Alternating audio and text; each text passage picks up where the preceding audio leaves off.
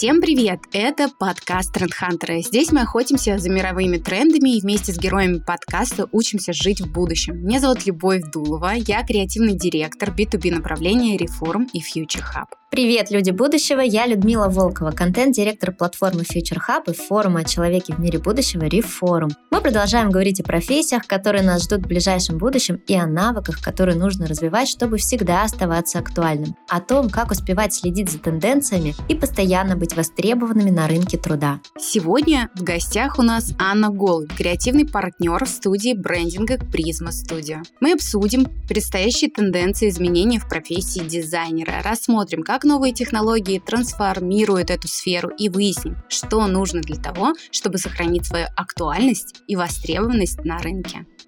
16-17 ноября состоится наш легендарный онлайн-форум «Реформ. Человек в мире будущего». Участие в прямом эфире, как всегда, для вас бесплатное. А билеты с записями доступны на нашем сайте. Чем раньше вы покупаете билеты, тем выгоднее будет их стоимость. Мы познакомили с трендами будущего уже 30 миллионов человек не собираемся останавливаться. Каждый наш форум – это кладезь инсайтов и глобальное вдохновение, лучшие практики авторитетных спикеров, инструменты мышления для человека человека в мире будущего. Научитесь быть актуальными, видеть тренды и управлять изменениями на реформ. Вас ждет два дня прямых включений из разных точек России и мира. Блоки программы «Будущее», «Саморазвитие», «Бизнес», «Технологии», «Карьера». Больше 20 выступлений о самых горячих трендах будущего. Розыгрыши с призами. Цифровая сумка участника на 50 тысяч рублей с крутыми подарками от наших партнеров. Все подробности есть в описании этого выпуска.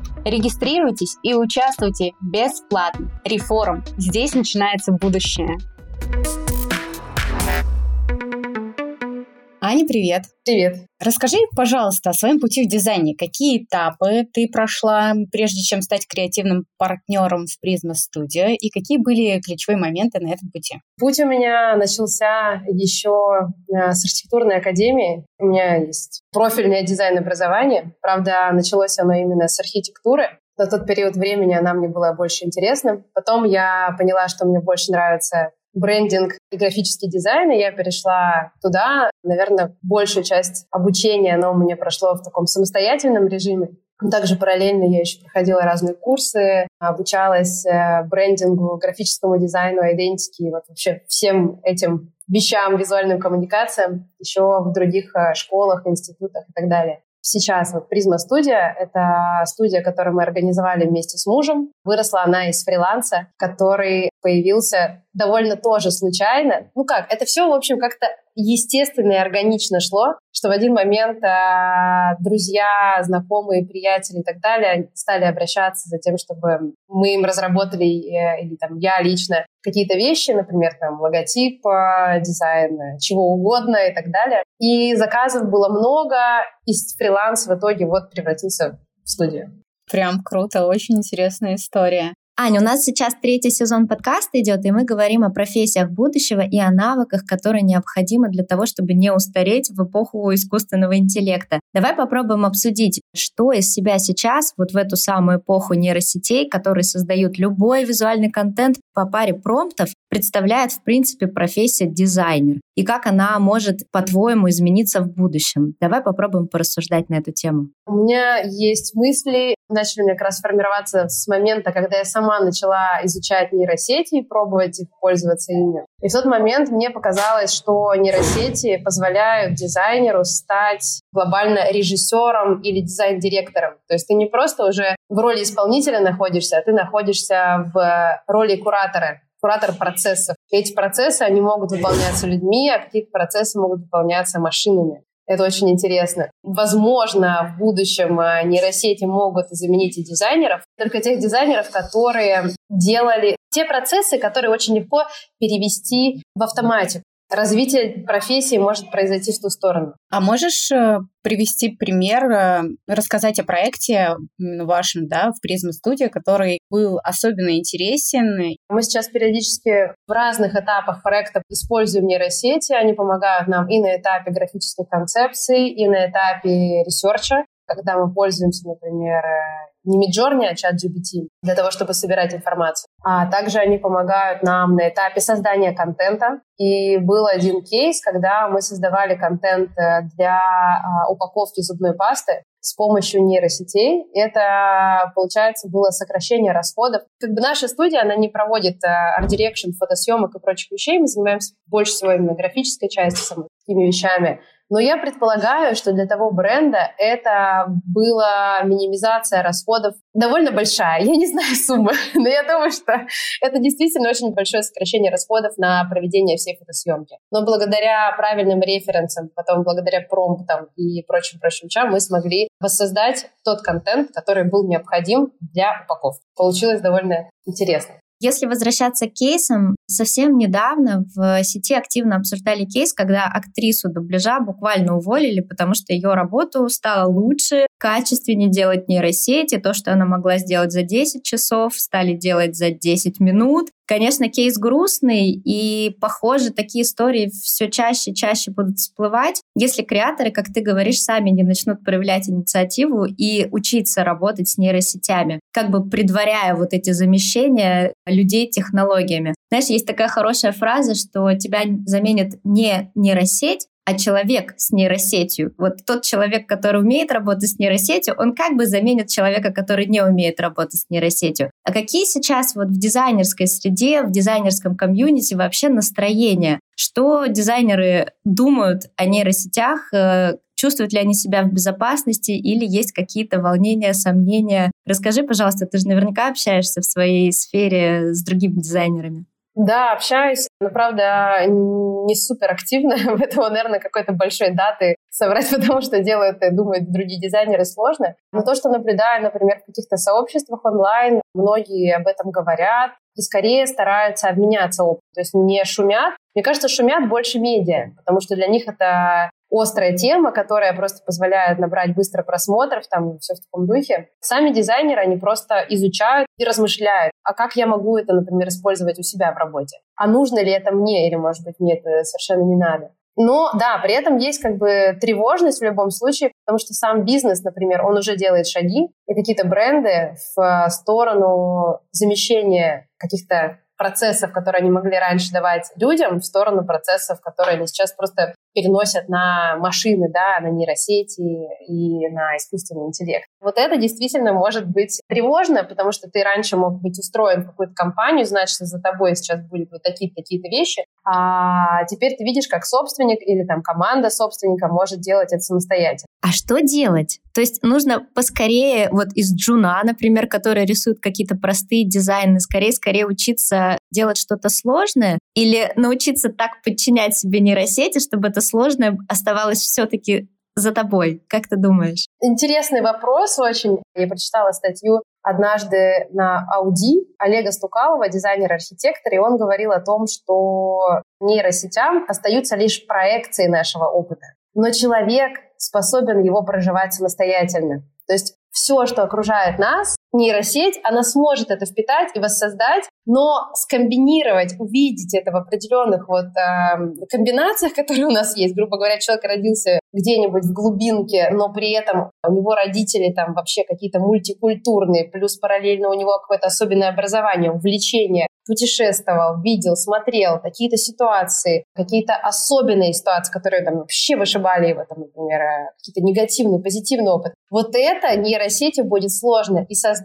а потом еще и воссоздать. И поэтому только наш личный опыт, он позволяет нам брать верх и таким образом тренировать вот эти нейросети, эти машины и прочее. Ну, тут я с тобой согласна на сто процентов. Это правда. Действительно, креативность — это ключевой элемент любой творческой профессии, потому что она порождает потом дальше мотивацию. И вот тут вопрос, как ты поддерживаешь свою креативность, откуда черпаешь вдохновение в условиях постоянно меняющегося мира. Твой личный опыт, то, как ты его проживаешь, количество этого опыта, качество этого опыта, это все делает тебя все более креативным, мудрым, насмотренным и так далее, наполненным. А как ты сама развиваешь эту креативность? Можешь поделиться какими-то лайфхаками с нашими слушателями? Может быть, есть какие-то у тебя секретные концепции, как это сделать? Возможно, да, я не знаю, сколько они секретные. Наверное, у меня просто бывают разные периоды в жизни, когда меня увлекают разные вещи. Это может быть медитация, это может быть определенный какой-нибудь вид искусства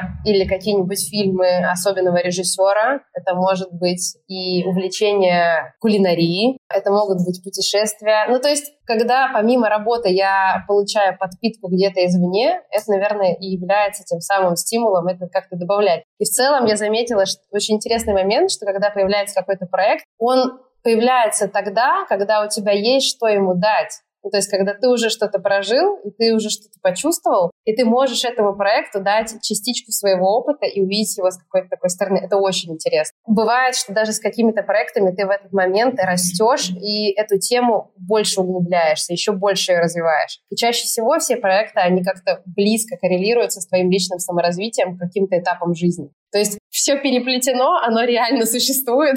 Если ты внимателен к нему, то ты будешь видеть даже в работе какие-то подсказки для себя, как ты можешь это улучшить. В общем, чем больше в лес, тем больше мотивации и больше развития навыков и знаний. Да. Получается, мы вот эту насмотренность и креативность берем из мира и несем в свою работу. Невозможно быть постоянно замкнутым на работе, иначе развития не будет. Получается так. При этом еще и внутри себя тоже очень много развития. То есть, когда мы внимательны и к себе, и к окружению, и к тому, что и в профессии происходит, тогда у нас случается супер матч, и мы вот попадаем свое сердечко в сердечко других людей. Внимательность, она же близка очень и к заботе. Объемное слово, довольно объемное чувство. Поэтому внимательность, она очень важна чуткость. Это точно. Ань, давай представим, что вот случилось будущее, прошло 10-15 лет, и вот он дизайнер. Какой он? этот дизайнер будущего? Что он делает? Чем он вдохновляется? Как ты думаешь? Сложно пока представить, что будет через 15 лет, учитывая, что тут бывает через год, ты даже не знаешь, что тебя ждет. Я думаю, что большинство дизайнеров могут стать в какой-то степени режиссерами, дизайн-директорами. Ну, то есть они будут управлять процессами с помощью машин, возможно, и с помощью других людей, но вероятно, что по большей части они будут обложены, так сказать, своими машинами, разными э, софтами, что позволит им быстро воссоздавать какие-то идеи, и это будет чем-то даже напоминать искусство, возможно. Потому что если мы действительно будем больше фокусироваться на чувственном опыте, на своих личных переживаниях, то мы сможем довольно быстро, как ингредиенты, все это кидать и воссоздавать это в виде каких-то объектов. Это может быть объект коммерческий, это может быть объект искусства, это может быть объект просто самовыражения. Ну да, сейчас на самом деле, мне кажется, вот эти все инсталляции, художественные истории, какие-то арт-объекты, они на самом деле занимают в дизайне достаточно серьезное такое место. И кажется, что это правда будет развиваться еще-еще сильнее, потому что кроме того, какие чувства и какой опыт переживает человек, кажется, все остальное немножко бессмысленно, потому что мы все-таки люди чувствующие, и нам важно получать какой-то новый опыт, неважно откуда. И кажется, что дизайн и искусство — это как раз такой большой, хороший ломоть этого опыта, который может нам пригодиться в жизни. Приглашаем вас на платформу для саморазвития Future Hub. Теперь все тренды будущего живут в одной подписке, а вы можете получать выжимку о технологиях, навыках будущего, карьере здоровье в лекциях по 30 минут. В подписку на Future Hub включены более 100 лекций по трендам будущего и еженедельное обновление. Курсы гайды по новым софт и цифровым навыкам для развития вашей карьеры. Каждый месяц появляется новый курс. Наши спикеры – авторитетные эксперты, российские мировые лекторы из Amazon, UFC, Росатома, Сбер, Высшей школы экономики, МГУ, Фоксфорд, Нетологии, ВКонтакте, МТС, ТЭНК и многих других известных известных компаний. На Future Hub мы практикуем научный подход ко всему контенту. Каждая лекция попадает в отдел проверки, а лекторы готовят уникальные материалы, которых вы больше нигде не найдете. И самое важное, здесь нет оценочных суждений. Мы даем вам взгляд 360 на тренды, а отношение к каждой теме вы формируете самостоятельно. Наша цель – стать вашим надежным источником знаний. Вы можете зарегистрироваться бесплатно и посмотреть более 30 лекций, несколько подборок уроков, курсов, а потом решить для себя, готовы ли вы развиваться в ритме будущего дальше с нами. Ссылка на платформу в описании этого выпуска.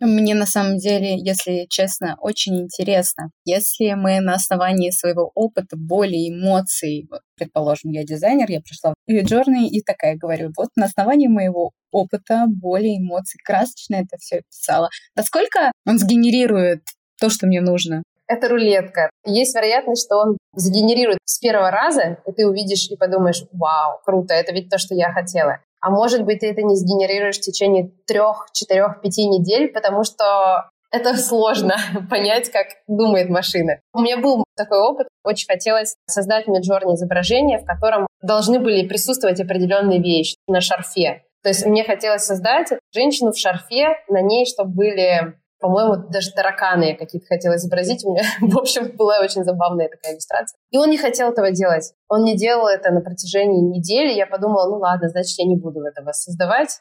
Пусть эти тараканы останутся в голове. Видимо, ему самое там и место. Ну да, голова — это самое лучшее место для тараканов.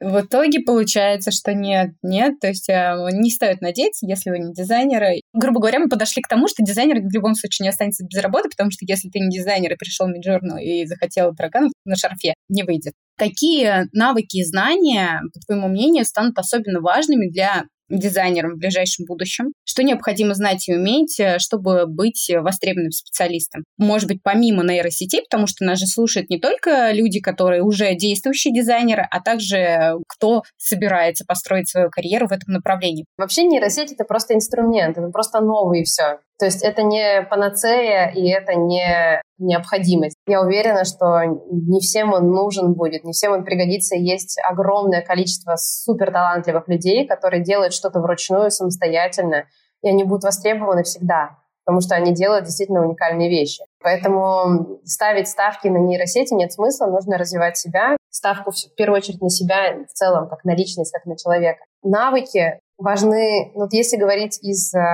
hard skill ов, э, то есть то, что делает тебя профессионалом в этой области, это знание, конечно же, базы графического дизайна. Если ты решил пойти в профессию, так же, как в любой профессии, нужно знать обязательно теорию, программы основные, в которых ты хочешь работать, именно исходя из того, какую конкретную область ты хочешь уйти. Потому что, например, веб-дизайнер и графический дизайнер, у них есть небольшое различие в тех программах, в которых они работают. А если говорить про софт-скиллы, то я думаю, что это про гибкость, про сохранение гибкости ума, восприятия мира, потому что все очень быстро трансформируется, меняется. И, например, если раньше нужно было работать там в одной программе, то там, спустя год все переходят в какую-нибудь другую программу, и она гораздо более удобна в своем оснащении. Соответственно, тебе надо перестроиться на нее. А для этого надо быть не зачерствелым, не закирпиченным, не забетонированным, а быстро перескакивать, быстро адаптироваться. Вот эта быстрая адаптивность, я думаю, она очень важна. Домашнее задание — научиться быстро адаптироваться.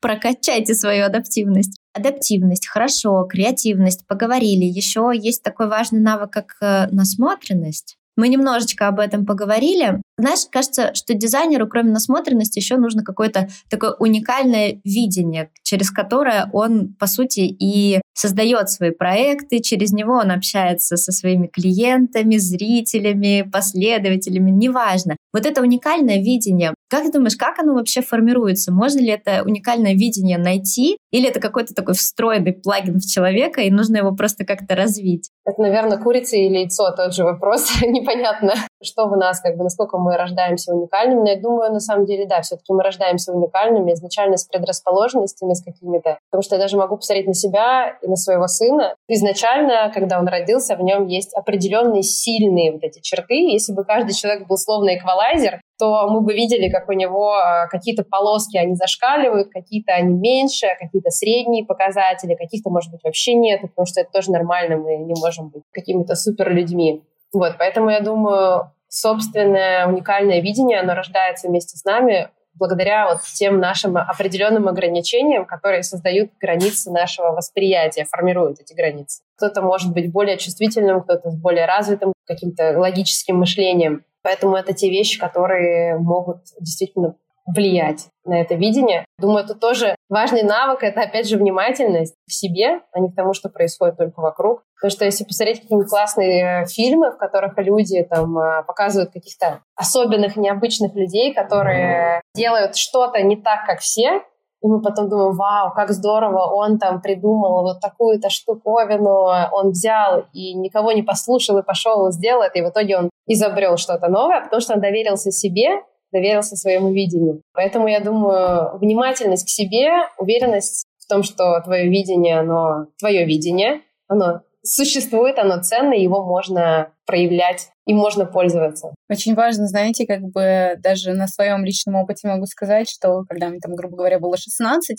я не понимала, кто я, что я и почему. Вот мне нравится вот это, но я не понимаю, почему мне это нравится. И так как я по жизни очень сильный анализатор, вообще анализирую все, что только можно, и это мне пригодилось. Потому что тут я как раз-таки осознала, что же мне на самом деле нравится, почему мне это нравится, почему я должна туда прийти. Если я смотрю фильм, почему он мне не нравится, какие герои для меня отрицательные, какие положительные, потому что не всегда отрицательный герой, он положительный. И тут нужно тоже прослеживать эту роль. Что тебе хватает в людях, вообще цепляет, почему они тебе нравятся. Это очень важно отслеживать и задавать себе эти вопросы, почему. Что меня цепляет? Тогда мы придем к истине и поймем, что же нас цепляет, кто мы такие. И вот эти шажочки по наполнению себя будут как раз-таки реализовывать наш в целом жизненный путь. Да, девочки, а я вас тут слушаю, и знаете, я о чем подумала, что собственное видение уникальное, это круто, и главный еще навык-то, который нам нужен, это умение, какая-то смелость, не бояться, что ли, этот навык, э, это видение проявлять, потому что кажется, что оно есть в каждом из нас, но не каждый из нас может его вот так вот принести публике и сказать, смотрите, какой я, что я могу и какой я классный, и давайте-ка мы будем себя проявлять.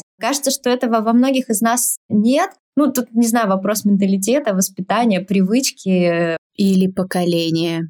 Поколение, да. Мы все, да, девочки, воспитанные хорошими девочками, которые не должны сильно высовываться. Но кажется, что сейчас, и, по крайней мере, в мире будущем, о котором мы говорим, вот эта проявленность, вот эта возможность рассказать о своей уникальности, она также важна, как э, сама эта уникальность. Тоже вот сижу об этом, думаю, кажется, это тоже важный навык, о котором нужно не забывать. Да, это ты очень правильно заметила. Я на самом деле в какой-то период времени посвятила этому там порядка четырех или пяти лет, чтобы иметь смелость об этом говорить или там заявлять, потому что для меня это было очень сложно. В работе, когда ты просто выполняешь какую-то работу, тебе кажется, что это, ну, логично, а потом, когда ты хочешь сделать что-то свое или там просто как-то творческое какое-то проявление себя в разных вещах, не только касаемо работы или там рисования, если говорить там про дизайнера, это было сложно. И над этим действительно приходится работать. Да, страх быть непризнанным. Боишься сделать шаг, а вдруг не получится каждый приходит э,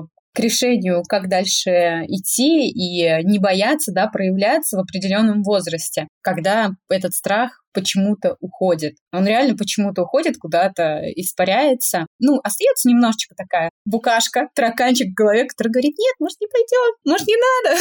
Но по факту большая комета, которая была всю твою жизнь, она куда-то уходит. Тут вопрос именно к проявлению. Ты когда ты перестаешь понимать, да, это, наверное, для детей больше и для подростков, которые, да, там боятся каких-то моментов. Когда ты перестаешь зависеть от чужого мнения и понимаешь, что на самом деле человек, который находится напротив тебя, он также боится проявляться в какой-то момент. Тебе становится легче. На самом деле ты просто пойми, что тебе на него все равно, и ему, оказывается, на тебя все равно.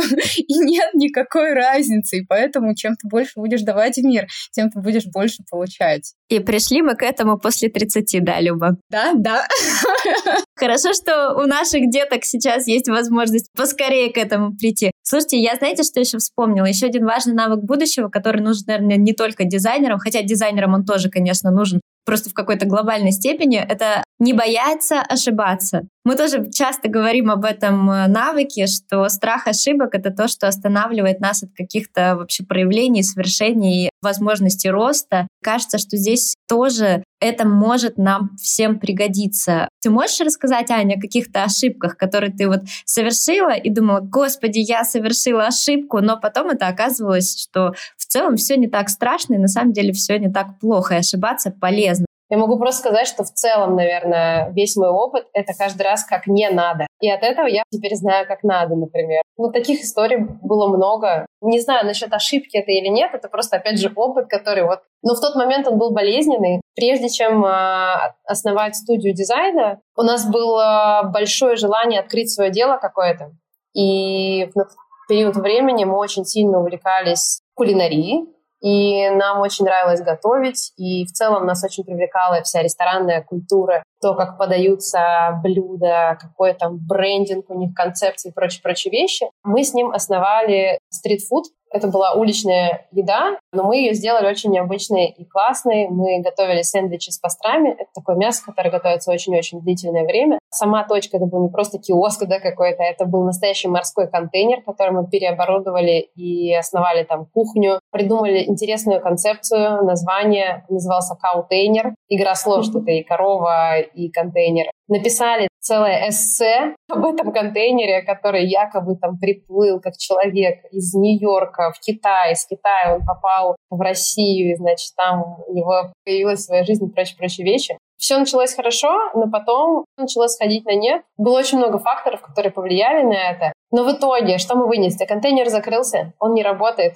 он не принес нам миллиарды, миллионы денег, но из него мы вынесли самое главное, что мы просто обожаем брендинг. Нас очень сильно драйвит создание концепции, разработка, идейность, вот эта вот вся часть. Поэтому вот это можно назвать тем кейсом как раз, когда ошибка стала началом больших-больших вещей, которые по-настоящему с нами откликаются. Но надеюсь, что оно и дальше будет успешно у нас развиваться. Мы очень много поговорили в целом про навыки, про коммуникации. Тут вопрос, наверное, к тебе с точки зрения, куда ты посоветовал бы пойти учиться, и сама ты используешь какие-то дополнительные платформы, ресурсы, чтобы постоянно совершенствовать свои навыки? Я думаю, что можно обучиться графическому дизайну или, например, повышать квалификацию, навыки. Суть в том, что хорошие есть онлайн-школы, в них можно обучаться, в них можно получать повышение квалификации. И там же от них есть сообщество, которых ты можешь попадать и общаться с другими дизайнерами, делиться опытом. Как только ты попадаешь в определенное сообщество, там тебе как по цепочке еще, еще, еще, еще, еще, и, соответственно, тебе таким образом пополняются твои телеграм-каналы, социальные сети, какие-то вебинары ты смотришь, посещаешь на какие поинты в этих онлайн-школах стоит обратить внимание, чтобы вот точно знать, мне надо мне надо вот именно сюда э, и обучиться именно этому. Это все очень индивидуально и все-таки зависит от спецификации дизайнера. Ну, то есть могу сказать, что, например, если человек находится на стадии, когда он хочет вырасти из дизайнера в арт-директора, конечно, ему следует курсы смотреть, которые позволят ему овладеть арт-дирекшеном, креативным дирекшеном, то есть когда он может свои идеи доносить. Соответственно, в этот период времени для него будут полезны и любые курсы, которые будут касаться менеджмента, арт-менеджмента, потому что арт-директор в какой-то степени еще и менеджерит эти процессы. Если это дизайнер middle, который был графическим, но стремится в сеньора дизайнера, например, в вебе, тут, понятное дело, сначала переквалификация, а потом повышение этой квалификации. Возможно, какие-то вещи вообще не обязательно обучаться именно в онлайн-школах. То есть, например, если ты уже в студии или там в агентстве работаешь, то ты можешь, э, по сути, заменториться в этом же агентстве, просить э, кого-то, что тебе помогли вырасти в грейдах, да, которые есть профессиональные. Какие, в принципе, вот направления в дизайне сейчас востребованы? То есть, если, например, человек решит, что я хочу быть дизайнером, но каким не знаю, куда бы ты посоветовала посмотреть? В какую сторону? Графический, брендинг, э, веб-дизайн? Вот что именно? В какую сторону лучше заглянуть сейчас? Я думаю, что тут надо самому все-таки изначально определиться, что все-таки нравится тебе лично, по крайней мере, по картинкам хотя бы. Создать вот эту визуальную доску, типа, вот это мне нравится, вот это мне не нравится. И в первую очередь обучиться именно базовым знаниям графического дизайна, потому что они уже ложатся в основу любого другого дизайна, именно специальность, спецификации какой-то, которой ты дальше пойдешь. Понятно, фундаментальное образование никто не отменяет. По поводу фундаментального образования, это такой вопрос. А если, например, нету художественного образования, то есть э, в школе я не училась рисовать, не ходила в художку, каким дизайнером я могу быть? Абсолютно легко. И я хочу сказать э, историю, как мой муж пришел в профессию, у него не было именно профессионального художественного образования. Я не думаю, что он на данный период времени умеет рисовать руками идеальные лица людей, но он супер крутой дизайнер, который обучился графическому дизайну, обучился веб-дизайну, обучился 3D-дизайну, бренд-стратегии, ну вообще в целом всем вещам, которые ему нужны в работе в нашей. И я порой думаю иногда, Может быть, ты можешь вообще без меня тут работать, я могу посидеть, посмотреть просто.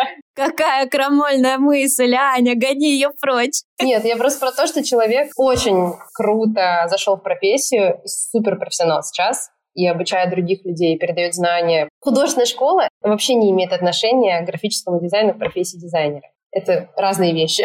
Те навыки, которые у меня есть, мне хватает, да. Я согласна, что художественная школа не обязательно, потому что тоже могу работать в этом направлении. Как мне кажется, очень красиво получается. Очень красиво. Я подтверждаю, очень красиво, Люб. Давайте тогда, девочки, может быть, зафиксируем. Вот смотри, ты говоришь, что твой муж пришел, переобучился и ворвался в профессию. То есть мы отмечаем, что нам нужна креативность, смелость проявляться, нам нужно умение быстро адаптироваться, нам нужно умение переобучаться, быстро схватывать новые скиллы, развиваться. В принципе, все те же самые навыки будущего, о котором мы всегда говорим. Гибкость, адаптивность, непрерывное обучение и смелость проявляться. Классно. Кажется, что это работает вообще на любых профессиях. Да, важная вещь, которую тоже стоит замечать в себе, это твой личный жизненный опыт, потому что, например, опыт мой, опыт моего мужа или, например, опыт кого-то еще в нашей студии, это каждый раз разный опыт. И вот, например, когда Дима, мой муж, заходил в профессию в эту, у него был совершенно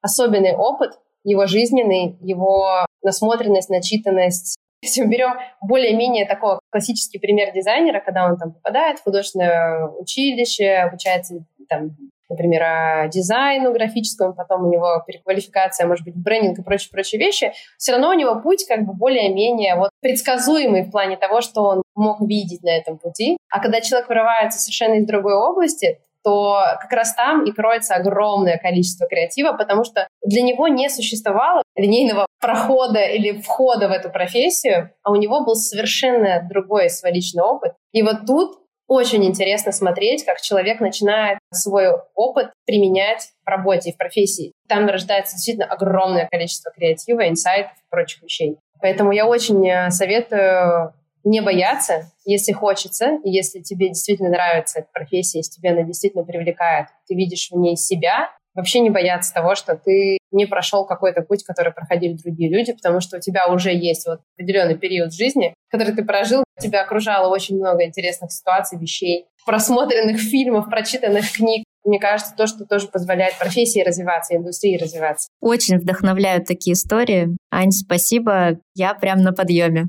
Пожалуйста. Абсолютно согласна. Спасибо тебе огромное за такую прекрасную встречу. Мне кажется, мы рассмотрели очень глубоко профессию дизайна и в целом нашли много интересных инсайтов для, как и для профессионалов уже существующих, и так для старта в карьере.